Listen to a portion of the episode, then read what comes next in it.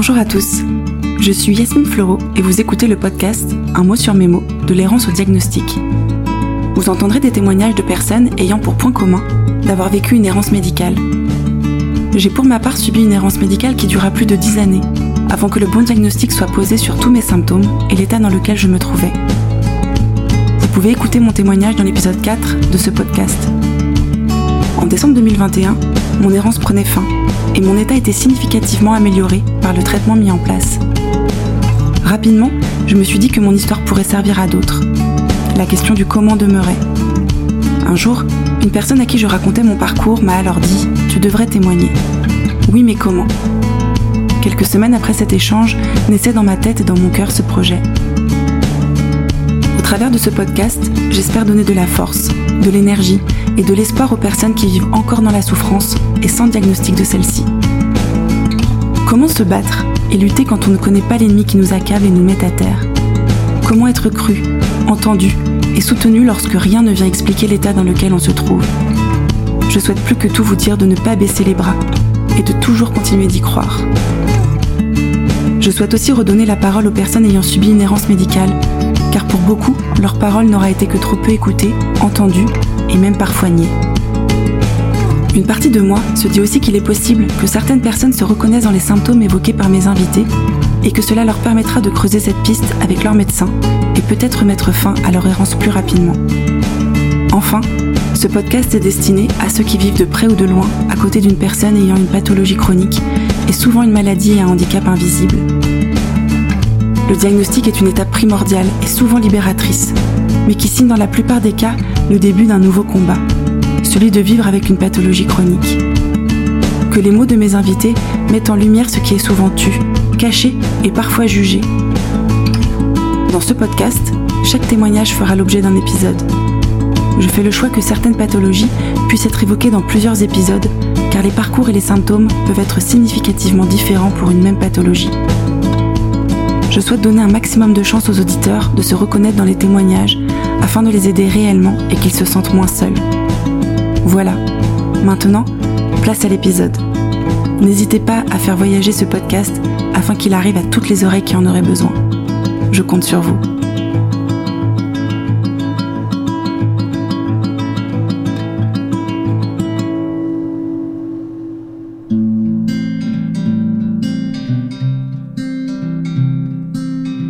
Aujourd'hui, je reçois Princesse aux doigts saucisses. Elle a 32 ans et elle souffre d'une spondylarthrite ankylosante axiale et périphérique. C'est le second épisode consacré à cette pathologie, mais il abordera d'autres symptômes de la maladie, comme les gonflements articulaires. Elle nous parlera aussi de la difficulté à vivre une reconversion professionnelle à cause du handicap. En effet, malgré avoir été complètement transparente sur son état de santé, ses nouveaux employeurs n'ont pas su adapter le poste à sa pathologie. Encore une fois, le handicap invisible a laissé des marques. S'en suivra une multitude d'aberrations administratives qui ont pu la mettre à mal et dans une situation financière extrême. Elle nous parlera du découragement lié à cela et cette sensation de profonde injustice qu'elle traverse encore aujourd'hui. Elle nous parlera aussi de sa sensation de perte de contrôle de son corps au moment du diagnostic, alors qu'elle pensait au contraire le maîtriser. Souvent, je vous rencontre lors de l'enregistrement de votre témoignage, et par la suite des liens se construisent, parfois allant même jusqu'à l'amitié. C'est l'inverse qui s'est produit avec Princesse aux doigts saucisses. C'est grâce aux réseaux sociaux qu'une jolie amitié est née, et enregistrer ensemble son témoignage fut une évidence. Je vous laisse découvrir son parcours et je vous souhaite une très belle écoute. Bonjour. Bonjour Yasmine. Alors merci d'être à mon micro aujourd'hui. Aujourd'hui je vais t'appeler Princesse aux doigts saucisses parce que tu souhaites témoigner avec ton nom de compte Instagram et pas ton nom officiel pour plusieurs raisons. Déjà parce que euh, tu vas nous raconter des choses avec euh, beaucoup d'authenticité, mais où, tu préfères garder l'anonymat, et aussi parce que ton compte, tu ne te montres pas, et donc tu avais à cœur euh, de pouvoir conserver ce concept-là où finalement tu vas te dessiner, mais tu ne vas jamais montrer d'image de toi. Et donc bah, c'était complètement ok pour moi. Et donc c'est pour ça que je t'appelle avec ce nom de compte. donc on s'est rencontrés sur les réseaux sociaux. C'est moi qui suis d'abord entrée en contact avec toi parce que je me suis reconnue dans les dessins que tu faisais et dans les illustrations, dans les textes que tu pouvais faire. Et puis en discutant, on s'est rencontrés en fait. On mm. s'est rendu compte qu'on avait plein d'atomes crochus, plein de, choses euh, en commun. En commun, c'est ça. Et aujourd'hui, on passe le week-end ensemble et on en profite pour euh, raconter ton histoire à mon micro. Ouais, bah merci de m'avoir accueilli chez toi et euh, c'est super d'avoir découvert toute ta famille. Je suis ravie. Alors, est-ce que tu peux nous présenter euh, la pathologie dont tu souffres et les principaux symptômes, s'il te plaît? Alors, je souffre comme toi d'une spondylarthrite ankylosante et j'ai les deux formes en fait, la forme axiale donc qui touche bah, la colonne vertébrale, en, particulier les sacroiliaques, et euh, la forme périphérique, donc qui touche euh, plutôt les doigts, euh, les orteils, et, qui s'associe à des gonflements articulaires. Voilà, donc ça génère pas mal de douleurs, et bon, ça peut être assez handicapant. Mais tu vas nous raconter ça. Alors, à quel moment les symptômes, les premiers symptômes sont apparus, si tu peux décrire ce moment-là? Alors, euh, de le donner avec précision, c'est un peu compliqué, mais euh, en fait, je pense que j'en souffre depuis que je suis assez petite. Euh, mais bon, je mettais ça sur... bah, je, voilà, j'étais quelqu'un qui se faisait beaucoup d'entorses. je me suis aussi fait le coccyx plusieurs fois. Donc voilà, j'avais des douleurs au niveau des sacro-iliaques finalement, mais je pensais que c'était que c'était lié à ces voilà à ces chutes. Euh, j'ai aussi eu euh, une scoliose puisque j'avais beaucoup grandi euh, en très peu de temps. je faisais 1m75 à 12 ans. Donc voilà, j'ai dû porter un corset pour éviter que la scoliose empire. Et forcément, je pensais que c'était des douleurs qui étaient liées à la scoliose. Donc voilà. C'était c'est difficile en fait de savoir vraiment euh, mais euh, on va dire que ça fait à peu près euh, deux ans et demi que j'ai des symptômes au niveau des gonflements articulaires. Et donc là c'est dernièrement qu'on a pu me poser le diagnostic de spondylarthrite ankylosante. D'accord. Les premiers gonflements articulaires ils étaient où? Ils sont apparus enfin il y a eu un gonflement articulaire c'était au niveau d'un orteil euh, ça, ça a paru euh, pas à peu près il y a deux ans et demi. Euh, d'un coup, un matin, je me suis réveillée avec un orteil en saucisse tout gonflé, tout dur, vraiment très douloureux. Je pensais que je m'étais cassé quelque chose, mais sans m'en être vraiment rendu compte. J'ai laissé traîner la chose, donc je marchais en boitant. En plus, c'était l'été, j'avais pas forcément envie de préoccupée de ça, donc euh, voilà. Et puis euh, un jour, euh, j'étais en vacances chez mon père et il m'a dit non mais là en fait on va aller aux urgences, c'est c'est pas possible. Et aux urgences ils m'ont fait toute une batterie de tests, des prises de sang qui ne montraient rien de particulier. Et ils ont fait un, un, IRM et ils ont vu qu'il y avait bah, une inflammation de de comment ça s'appelait le long fléchisseur de l'allux. Donc j'ai appris ça que c'était le tendon qui relie l'orteil, le gros orteil. Voilà, rien de particulier. On m'a donné des anti-inflammatoires que je n'ai pas pris parce que parce qu'en fait, je suis pas du genre à prendre des médicaments et, euh, et comme on m'avait dit que ça soignait pas, mais que ça masquait la douleur, en fait, je bon, j'avais j'avais rien pris et puis euh, et puis ça a duré euh, neuf mois à peu près. Donc je suis retournée travailler dans cet état. Ça a été rapidement très compliqué parce que j'avais beaucoup de déplacements et, euh, et j'avais demandé du coup à être en 100% télétravail plus c'était la période où on a eu euh, pas mal de confinements et tout ça, donc ça m'a pas mal arrangé. Et euh, bon, on a été déconfinés, il a fallu retourner au travail et, euh, et j'ai demandé à mon médecin de me faire un, un certificat pour rester en télétravail puisque j'avais euh, bah, ce doigt de pied toujours très gonflé et impossibilité pour moi de marcher. Donc très difficilement. Puis ça se passait pas très bien au travail avec mon manager qui était assez toxique. Et c'était en quelque sorte un peu une excuse, enfin un refuge d'avoir ce problème-là qui m'empêchait d'aller physiquement au travail, mais qui me permettait d'être protégée dans ma bulle chez moi. Et, euh, et donc j'ai laissé traîner un peu la chose. Euh, je suis allée voir une fois une rhumatologue qui m'a dit euh, qu'il n'y avait pas, il avait pas d'éléments en faveur d'un rhumatisme inflammatoire. Donc j'étais assez rassurée. Puis en fait, mon manager m'a posé un peu un ultimatum un matin en me disant, bah lundi, t'es es au bureau où, où on trouve un compromis. Et euh, voilà, j'ai pas j'ai pas été au bureau, donc on a trouvé un compromis et c'était ça s'est soldé par une rupture conventionnelle, ce qui m'allait très bien. Puis en fait, euh, d'arrêter de travailler, d'arrêter d'être dans le stress avec ce manager toxique, euh, vraiment, mais mon orteil saucisse a disparu euh, du jour au lendemain en fait, alors que j'ai rien fait spécial.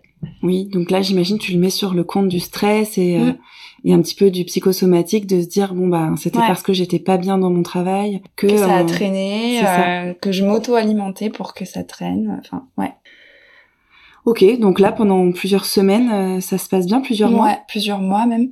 Alors j'avais quand même vu un médecin du sport euh, un peu peu de temps avant de quitter mon entreprise, qui m'avait été conseillé par un collègue. Et, euh, et lui avait posé pas mal de questions et avait évoqué euh, une spondylarthrite ankylosante. J'arrive même pas à le dire. et euh, bon, il m'avait demandé de passer un IRM des sacroiliaques que j'avais fait qui n'avait rien montré de particulier à part de l'arthrose. Donc euh, voilà, j'ai fait un peu l'autruche et je me suis dit non, mais c'est pas ça, euh, tout va bien, c'était juste le stress. Et pendant neuf mois, ça allait vraiment super. Des petites douleurs, parce que j'ai toujours eu des douleurs au sacro-iliaque, quoi, mais euh, rien de significatif. j'ai pu faire des randos de plusieurs heures, euh, enfin vraiment. Puis j'entamais un process, une processus de reconversion professionnelle. Donc voilà, j'ai fait des stages en J'hésitais entre euh, faire euh, professeur des écoles ou bibliothécaire. Donc j'ai fait des stages dans les deux. Puis finalement, c'est bibliothécaire qui m'a le plus plu. Et je me suis lancée pour passer les concours, qui sont des concours euh, assez difficiles, qui ont lieu tous les trois ans. Des, épreuves assez longues de dissertation, etc. Faut beaucoup de culture générale. Donc c'était assez compliqué à travailler. Et puis donc les concours avaient lieu en mai et j'avais pu passer des concours pour m'entraîner au mois de janvier. Donc euh, voilà, à partir de décembre, je me suis lancée dans ces concours en me disant bon bah je les passe et euh, et en fait en les préparant, j'ai commencé à avoir un nouvel orteil qui a gonflé et beaucoup de douleurs pour marcher. Donc euh, c'était pire que la première fois. Je suis allée passer les concours. En plus, je me souviens que c'était au quatrième étage sans ascenseur. enfin, c'était très compliqué. de rester assise, c'était des épreuves de 4 heures, deux fois 4 heures très compliqué de rester assis 4 heures euh, sur une chaise. Là, du coup, t'avais des douleurs au sacroiliac Au sacroiliac, aux orteils, aux genoux que je pouvais plus plier, déplier entièrement. Je prenais rien non plus. Et ensuite, j'ai passé ces deux jours de concours. C'était des épreuves euh, écrites, mais que je voulais pas vraiment avoir. C'était plus pour m'entraîner. Et, euh, et, ensuite, je suis allée consulter euh, notre rhumatologue. Et tout de suite, elle a, elle a pensé à un rhumatisme psoriasique parce que ma mère faisait du psoriasis, mais cutané uniquement. Et, euh, et, rapidement, en fait, on a fait euh, les analyses euh, HLA-B27. Bon, D'ailleurs, elle me l'a annoncé d'une façon un peu particulière, puisque elle m'a envoyé un mail en me disant euh, le HLA-B27 est positif, donc on peut pencher pour une spondylarthrite ankylosante. Point. pas d'appel ni rien. Donc c'était assez violent de se prendre ça comme ça. Mm. Puis forcément, on est tenté d'aller regarder sur Internet qu'est-ce que c'est, ce qui n'est pas forcément une bonne idée, puisqu'on voit on voit des cas un peu compliqués. Ce qui m'a beaucoup aidé, euh, c'est d'avoir pris contact avec euh, une association quand on m'avait parlé de rhumatisme psoriasique au début. Donc c'est l'association qui s'appelle France Psoriasis. Et eux, euh, ils m'ont tout de suite proposé de faire une éducation thérapeutique du patient pour apprendre ce que c'était la maladie. Et via leur intermédiaire, ils m'ont parlé aussi d'une cohorte. Donc c'est une étude clinique où ils recherchent des, des patients qui était en récent diagnostic euh, de rhumatisme psoriasique.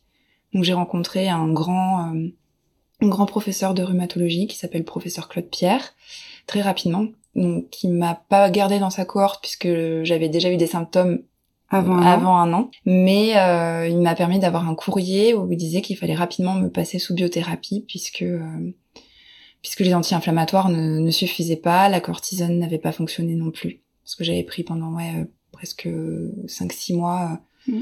des anti-inflammatoires euh, assez puissants en forte dose et cortisone aussi en forte dose et euh, rien ne me soulageait.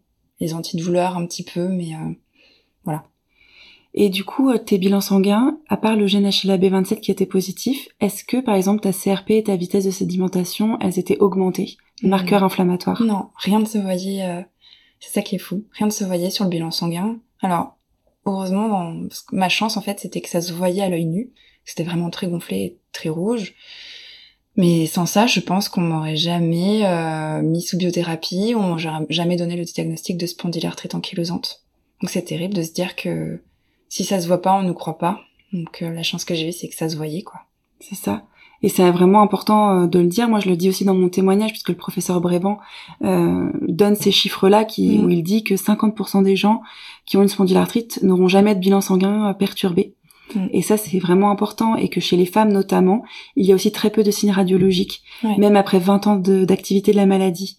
Donc, c'est hyper important aussi ton témoignage de voir que finalement, tu as une errance qui a été relativement euh, courte pour la spondylarthrite ankylosante parce que tu avais ces symptômes visibles, mais que si tu avais eu des douleurs, par exemple, articulaires au doigt de pied, au genou, sans gonflement, eh bien peut-être que tu ne serais toujours pas diagnostiquée. Ouais. Ça me fait penser aussi, euh, j'ai une de mes tantes qui est en surpoids et euh, elle a beaucoup de problèmes, euh, bah, des thalalgies, des tendinites à répétition, des problèmes au cervical, etc. je lui ai parlé de bah, de mon diagnostic parce que j'ai tout de suite pensé à elle en me disant que c'était quelqu'un qui potentiellement pouvait avoir la même chose que moi dans ma famille. Parce que c'est une des premières questions qu'on m'a posées. S'il y avait d'autres personnes dans ma famille, j'ai dit non, puis j'ai pensé ensuite à ma tante. Et puis en ayant le gène, ça pourrait être intéressant.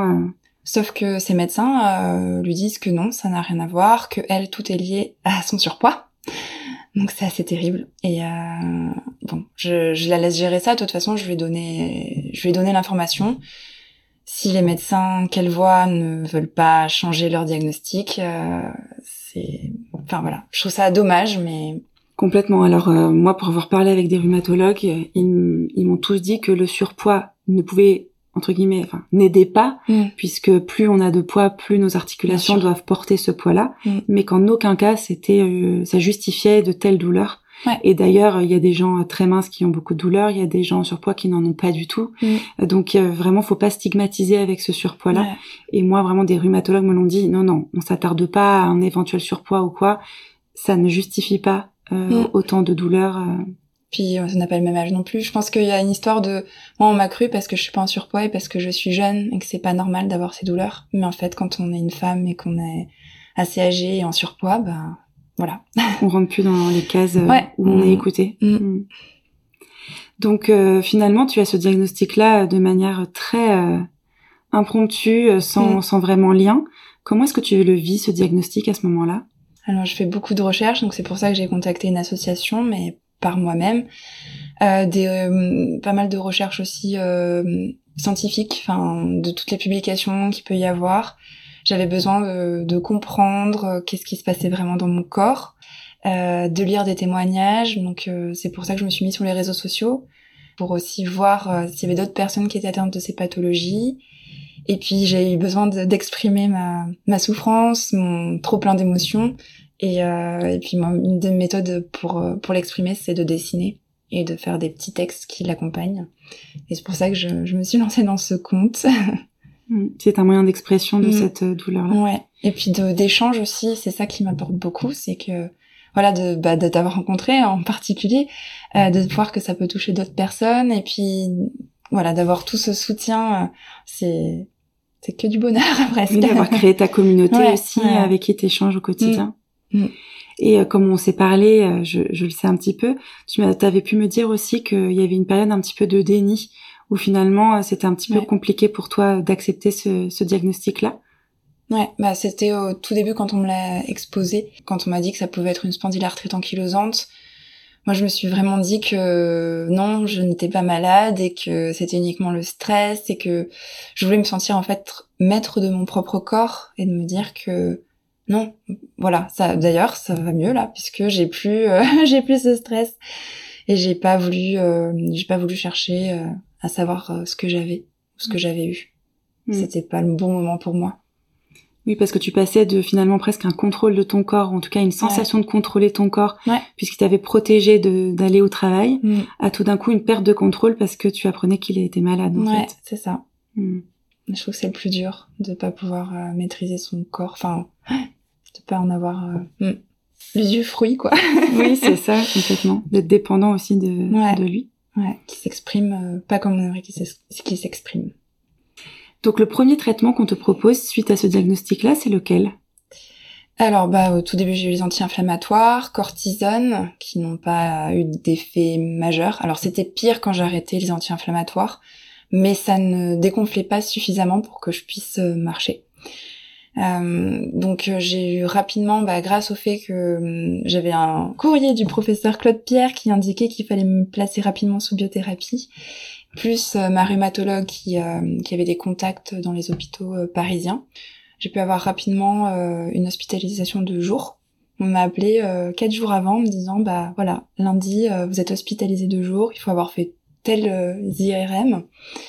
Et ensuite on m'a mis sous Cynthia, donc qui est une biothérapie parmi tant d'autres.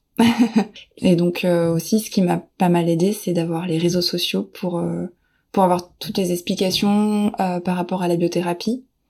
Parce qu'en fait à l'hôpital on nous donne juste un petit livret en nous disant bon voilà, c'est susceptible de provoquer plus de cancer de la peau et, euh, et si vous avez euh, de la fièvre, vous arrêtez tout de suite euh, le traitement.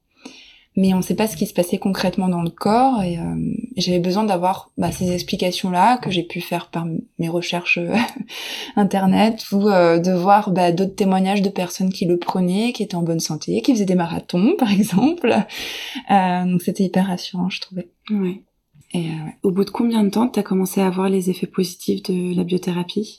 Alors assez rapidement, puisque j'ai dû commencer fin juin, début juillet. Et, euh, et puis j'ai j'ai enchaîné aussi par une cure thermale que j'ai fait euh, fin juillet. Donc euh, je pense que mi-août, quelque chose comme ça, j'allais beaucoup mieux. Ce qui était sympa de, la cure thermale, c'est que ça faisait un peu miracle de Lourdes, puisque je suis arrivée euh, en fauteuil roulant la première semaine. Ensuite, j'ai fait une semaine en déambulateur et ensuite un peu en canne. Et puis à la fin, j'avais besoin de plus rien. Donc euh, c'était c'était trop beau quoi. oui, c'était la combinaison pour toi et de la cure thermale et de ses bienfaits. C'est ça. Et aussi euh, de la mise en place de la biothérapie. Mm, mm. tu peux nous décrire en quelques mots euh, les soins que tu pouvais recevoir à la cure thermale? Mm. Alors, ben, tout d'abord, on a un rendez-vous avec un médecin de la cure qui va faire avec nous le planning pour les trois semaines. Et euh, je faisais des choses très très douces puisque j'étais en grosse poussée, donc c'était des piscines d'eau thermale, donc une eau particulière avec des propriétés, euh, je ne sais plus lesquelles, euh, des bains de boue euh, en apesanteur, donc on a vraiment une sensation de de flotter, de pas sentir son corps qui est qui est top, et, et des cataplasmes, donc on nous applique de la boue chaude sur certains endroits. Voilà, c'est un moment où en fait on on se ressent sur soi on est on se cocoon voilà. Donc je pense que ça fait du bien à tout niveau et euh, et c'était exactement ce dont j'avais besoin euh, à ce moment-là. Oui oui. Mais c'est vrai que tous les rhumatologues sont pas profondément convaincus de ces bienfaits-là. Mm. et justement le mien à qui j'en ai parlé me disait que pour lui les effets euh, étaient assez restreints, c'est-à-dire que ça marche plutôt bien pendant la cure, mais ça n'a pas d'effet sur le long terme. Et je me suis permise quand même d'évoquer le fait que pour quelqu'un qui a une maladie chronique et qui mm. a mal tous les jours, eh bien des fois, ne serait-ce que d'avoir un répit de trois semaines, entre guillemets que de trois semaines, c'est déjà énorme. Mm, et puis euh, ça peut être aussi le premier pas pour apprendre à prendre soin de soi, et ça peut venir changer des choses même par la suite sur euh, ouais sur le long terme, voilà. sur euh, tout à fait, sur la gestion de la maladie, sur la s'écouter, mm. s'arrêter avant, prendre soin de soi, et, et ça je pense que c'est primordial et, et on le fait pas assez de manière générale. Et je pense aussi que lorsqu'on a une pathologie euh, douloureuse chronique, c'est souvent des personnes qui n'ont pas eu l'habitude de prendre beaucoup soin d'elles ou pas mm. suffisamment. Pas s'écouter, d'aller au-delà de ses limites. Je pense mm. que ça nous parle. voilà. Ouais. Donc ça peut être une porte d'entrée pour euh, pour euh, comprendre que c'est important de prendre soin de soi aussi. Bah c'est vrai que notre corps en fait on va l'avoir toute notre vie et je me dis que j'ai envie d'en enfin d'en avoir un dans le meilleur état possible et que c'est pas du temps perdu finalement de faire euh, toutes ces, toutes ces choses-là qui peuvent paraître euh, rébarbatives et pas très marrantes, mais en fait non, on la vit, on n'en changera pas. c'est ça exactement. Mm. Alors je sais que à la fin de cet été-là justement, euh, il devait y avoir un grand changement pour toi professionnel. Est-ce que mm. tu peux nous raconter un petit peu comment ça s'est passé? Un long chapitre. Euh, donc euh, j'étais super contente. Alors j'ai pas passé les concours qui avaient lieu en mai, donc j'étais vraiment dans un sale état. Euh, mais je me suis dit que je vais, j'allais essayer de trouver un poste euh, de bibliothécaire. en fait, ça s'appelle adjoint du patrimoine, quelque chose comme ça. et j'avais trouvé une bibliothèque qui me qui me prenait. J'étais ravie. En plus, ils étaient au courant de ma pathologie parce que j'y suis allée en boitant, béquille. Enfin, j'étais au plus mal. C'était au mois de, c'était au mois de mai-juin, quelque chose comme ça. Et je leur avais dit que j'allais commencer un traitement qui allait potentiellement euh, bah, pouvoir euh, vraiment améliorer ma, condition, mais que c'était pas, c'était pas sûr. Donc voilà, démarrage en septembre. Et avant de commencer, j'avais vu la médecine du travail parce que j'avais pas encore la RQTH. C'est très long de, de la reconnaissance de travailleurs handicapés. C'est ça. J'avais fait une demande, mais bon, ça prend plus d'un an normalement.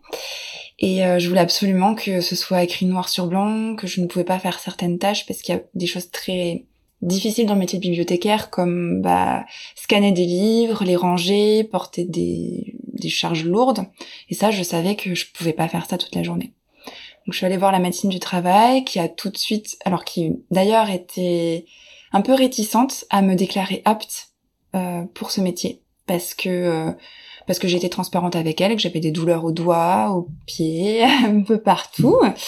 Et j'ai dû vraiment faire du forcing en lui disant non mais moi pour ma santé mentale je, je veux travailler en fait. En plus ils sont au courant de ma pathologie, ils sont d'accord pour adapter le poste. Donc vraiment j'y allais, euh, pour moi j'avais un boulevard quoi. Voilà donc elle m'a fait un, mot quoi, elle disait euh, qu'est-ce que je ne pouvais pas faire. Et puis euh, les premiers jours arrivent et mes premières journées déjà je fais 10 heures d'affilée. 10 heures d'affilée en service public, donc c'est-à-dire 10 heures à, accueillir les gens, à scanner les livres, à les ranger. Euh, je leur ai dit dès le début que c'était juste pas possible pour moi, que je pourrais pas tenir comme ça, et euh, ils m'ont pas entendu. C'est une pathologie qui se voit pas forcément. On me voyait boiter, mais euh, en fait, on peut faire les gestes, et puis après, on va avoir un gonflement le soir. Enfin, c'est pas euh, immédiat en fait la douleur. C'est ça qui est difficile à doser. Enfin, même moi, je leur ai expliqué que je sais pas, en fait. J'ai pas le mode d'emploi euh, Ikea de mon corps et que je ne sais pas qu'est-ce que je peux faire et qu'est-ce que je peux pas faire. Je connais pas mes limites. Euh, donc il y a eu pas mal de phases euh, compliquées où j'ai essayé de montrer que je pouvais faire autre chose euh, et tout ça. J'ai essayé à mi-temps, mais bon, ça, ça s'est vraiment plutôt mal passé. Et donc là, je suis en arrêt de maladie depuis le mois d'octobre. Parce qu'en fait, il te proposait un mi-temps où tu ne faisais que du service public de toute façon. C'est ça. Et donc du coup, des tâches répétitives qui allaient te mettre à mal et donc mm. tout l'inverse de ce euh, ouais. Pourquoi tu tu aurais pu postuler en plus. Enfin voilà, je pense que j'aurais pu apporter d'autres choses. Euh qui te, qui t'aurait pas sollicité de la même manière et où t'aurais pu te préserver et en même temps réellement travailler et apporter tes compétences. Bah toutes les phases d'animation en bibliothèque, enfin il y a plein de mmh. choses qui sont très différentes, l'accueil des des scolaires et tout ça. Bon, voilà. Donc par la force des choses, t'as été amenée à être obligée d'être en arrêt maladie parce que t'étais trop mal. Et puis le problème c'est qu'ils font euh, je sais pas s'ils font ça exprès, mais euh, ils n'envoient pas les attestations de salaire à, l'assurance maladie. Enfin, ça a été très très long. Euh, là, normalement, ils ont tout envoyé, mais bon, on est au mois de février, quoi.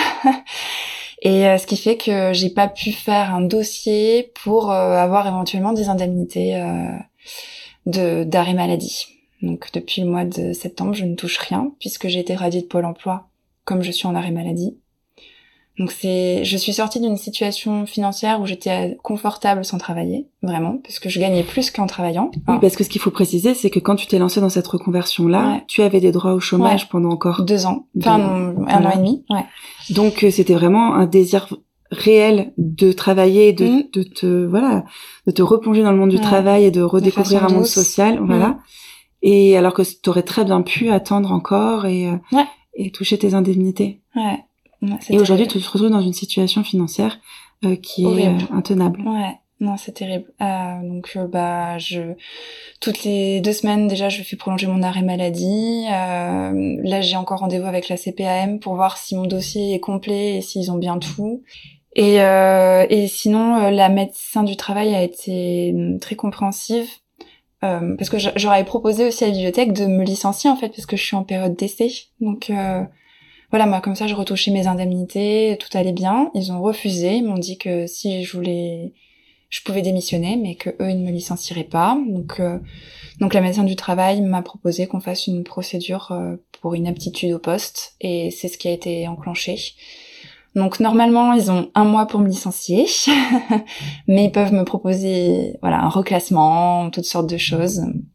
Et ils m'avaient déjà proposé de faire la surveillance de salle Sauf que en fait, moi j'ai besoin d'être stimulée intellectuellement et puis même surveillance de salle, on est sur une chaise, enfin ou debout, enfin c'est non, c'est pas du tout euh, adapté pour moi, enfin à tout niveau quoi. Je... Et puis t'as d'autres choses à apporter. Ouais, je mm. pense. enfin, je...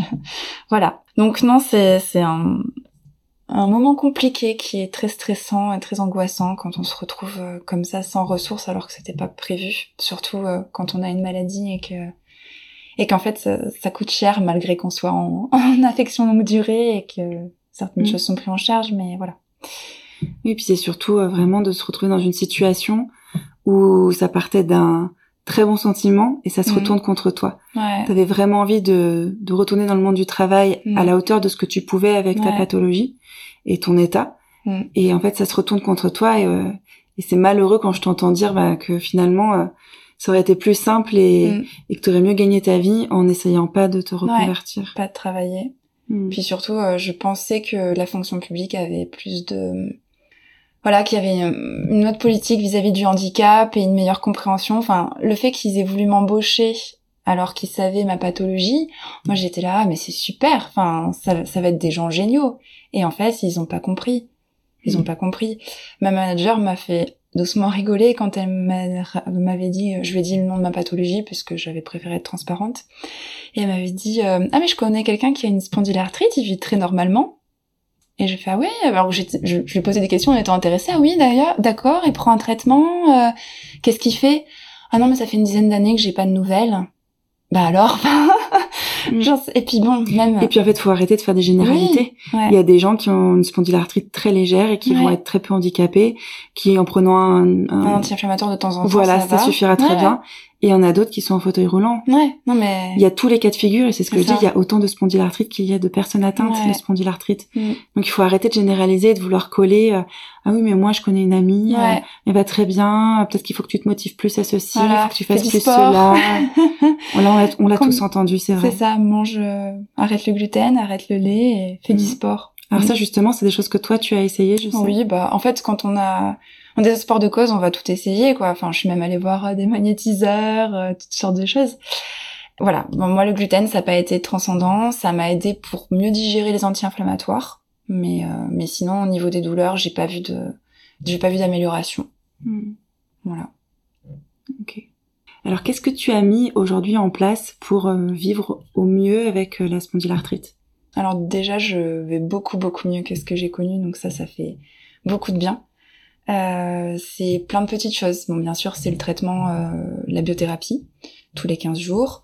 C'est euh, de faire de la balnéothérapie, euh, donc ça c'est en piscine avec un kiné. Euh, ça ressemble un peu à de l'aquagym finalement. bon, tu connais bien. En, en, assez doux En très doux, oui. J'essaie d'y aller deux à trois fois par semaine. Je fais aussi de la kiné et puis du yoga et tous les matins et même plusieurs fois par jour euh, je fais des mouvements euh, que ce soit sur une boule enfin voilà une boule de fitness ou euh, ou je fais des, des étirements de yoga. Et c'est c'est ce qui me permet de rester en forme en fait. Comment a réagi ton entourage par rapport à ta maladie et au diagnostic? Est-ce que tu as été accompagnée, entourée? Comment ça s'est passé pour toi à ce niveau-là? Alors j'ai vraiment eu euh, deux extrêmes. euh, j'ai eu de la chance d'avoir un conjoint qui euh, qui m'a soutenue et qui est resté, alors que pour moi c'était très difficile de me voir diminuer physiquement comme ça. Et je comprenais pas qu'on puisse rester avec moi dans, cet état-là, parce que même moi je, je ne m'aimais plus. Donc, enfin, heureusement qu'il était là et que qui m'a soutenue. Et j'ai eu aussi des des personnes où j'ai j'ai pas compris leur réaction. Enfin, c'était du un mélange de déni, de de rejet, de rejet en fait, parce que parce que ça leur fait peur finalement euh, ça et euh, et c'était très douloureux parce que c'était des personnes qui étaient dans mon, cercle familial et euh, et de pas être cru par des personnes qui sont censées être euh, voilà des gens qui nous aiment, qui nous mmh. proches et d'être même euh, dénigré en fait. On se sent plus euh, la personne qu'on était avant. Enfin, c'était très très douloureux. Enfin, ça l'est toujours parce que ça s'est pas résolu. Mm. Et au niveau amical, euh, il y a des voilà des personnes qui ont été adorables, qui se sont révélées trop chouettes, et d'autres qui, pareil, ont fui. Alors soit sans les entendre, ou soit voilà qui qui ont dit haut et fort que ça, ça leur convenait pas euh, mon état en fait et qui l'entendaient pas. Hmm. Ouais, ça c'est douloureux quand ça. Ouais. Mais voilà, ça permet aussi de faire le tri avec euh, et de se rendre compte des gens qui sont vraiment là pour nous mm. et de ceux qui n'étaient pas là pour les bonnes raisons, qui, sur qui on ne peut pas compter finalement. Ouais. Bah, il y a eu un renouvellement de amical en tout cas, euh, et c'est vrai que d'avoir euh, les réseaux sociaux, ça m'a permis de faire des super belles rencontres que j'aurais jamais imaginées. Et c'est important, euh, je trouve, de pouvoir échanger avec des personnes qui ont des pathologies similaires ou qui ont des voilà des problèmes similaires. Alors c'est bien de pas s'enfermer non plus euh, dans quelque chose de pathétique, euh, voilà entre personnes qui souffrent, mais euh, mais on se on se comprend en fait et on voilà on peut parler de cœur à cœur. Voilà. Et en fait quand il y a qu'une personne qui sait ce que c'est que d'avoir mal tous les jours qui peut vraiment venir comprendre. En tout cas dans une juste mesure, je pense ce qu'on peut vivre. C'est ça. C'est vrai que des personnes qui ne connaissent pas ça, c'est très difficile de leur expliquer et euh, je compare ça souvent à des acouphènes. Euh, enfin, je compare la douleur à voilà. En, fait, quand on a un acouphène, on peut plus rien entendre, on a que la douleur qui est là et on peut rien faire d'autre. Et puis sinon, on vit avec un, une sorte de bruit ambiant qui est pas agréable, mais on arrive à faire des choses quand même. Hmm. Donc là, euh, voilà, je suis au niveau sonore d'un préau d'école quand il pleut. Donc on arrive à, à, tenir, mais on est plus vite fatigué. Hmm. Et c'est ça aussi, c'est, je pense que c'est un, une composante importante de la maladie. Je trouve qu'on fatigue plus.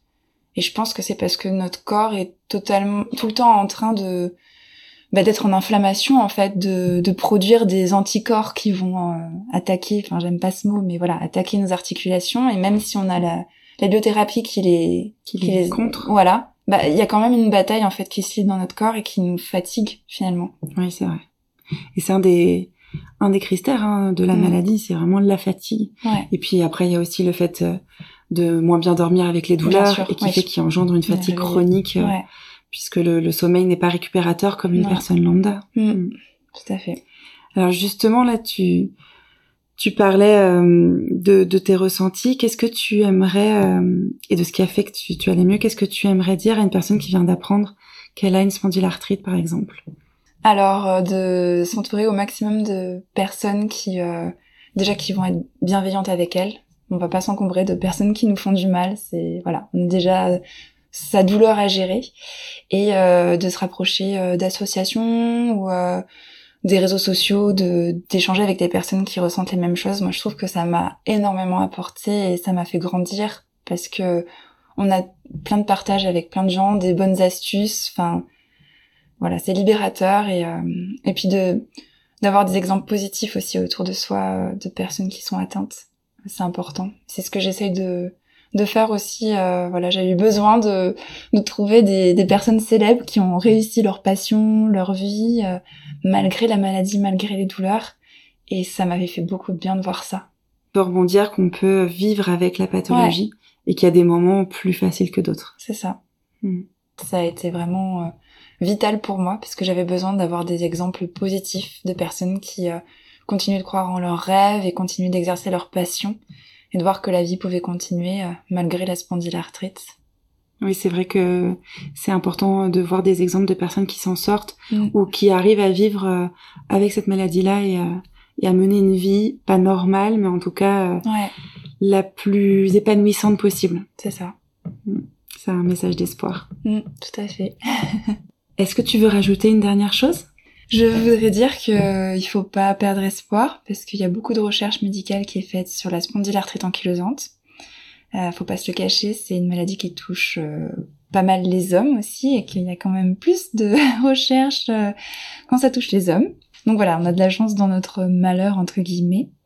Puis de se dire que il y a plein de belles choses qu'on peut faire quand même, même si on a des douleurs et que la, voilà, la vie vaut la peine d'être vécue et, qu'il faut garder espoir. merci beaucoup pour être venue témoigner à mon micro et d'avoir partagé ton histoire. Bah, merci Yasmine de m'avoir encore une fois accueillie chez vous. Donc c'est très chouette ce moment partagé ensemble. Ouais. À très bientôt. À bientôt. Merci encore Princesse aux doigts saucisses pour avoir accepté de témoigner. Merci d'avoir levé le voile sur l'envers du décor concernant le handicap et le monde professionnel. Il y a encore tant à faire à ce niveau-là pour que les mentalités changent et que les autres autour de nous voient notre différence comme un atout et non comme un frein. Oui, s'en déteint car cela montre notre résilience et notre persévérance à toujours continuer d'avancer malgré les difficultés. Je suis vraiment reconnaissante que cette aventure m'ait conduite à te rencontrer. Et je sais au fond de mon cœur que ce n'est que le début d'une belle histoire d'amitié. N'hésitez pas à partager le podcast autour de vous pour le faire connaître afin qu'il puisse, je l'espère, soutenir un maximum de personnes. Vous pouvez aussi vous abonner au podcast pour connaître la sortie des prochains épisodes et suivre celui-ci sur sa page Instagram, un mot sur mes mots. Je vous dis à très bientôt pour un nouvel épisode.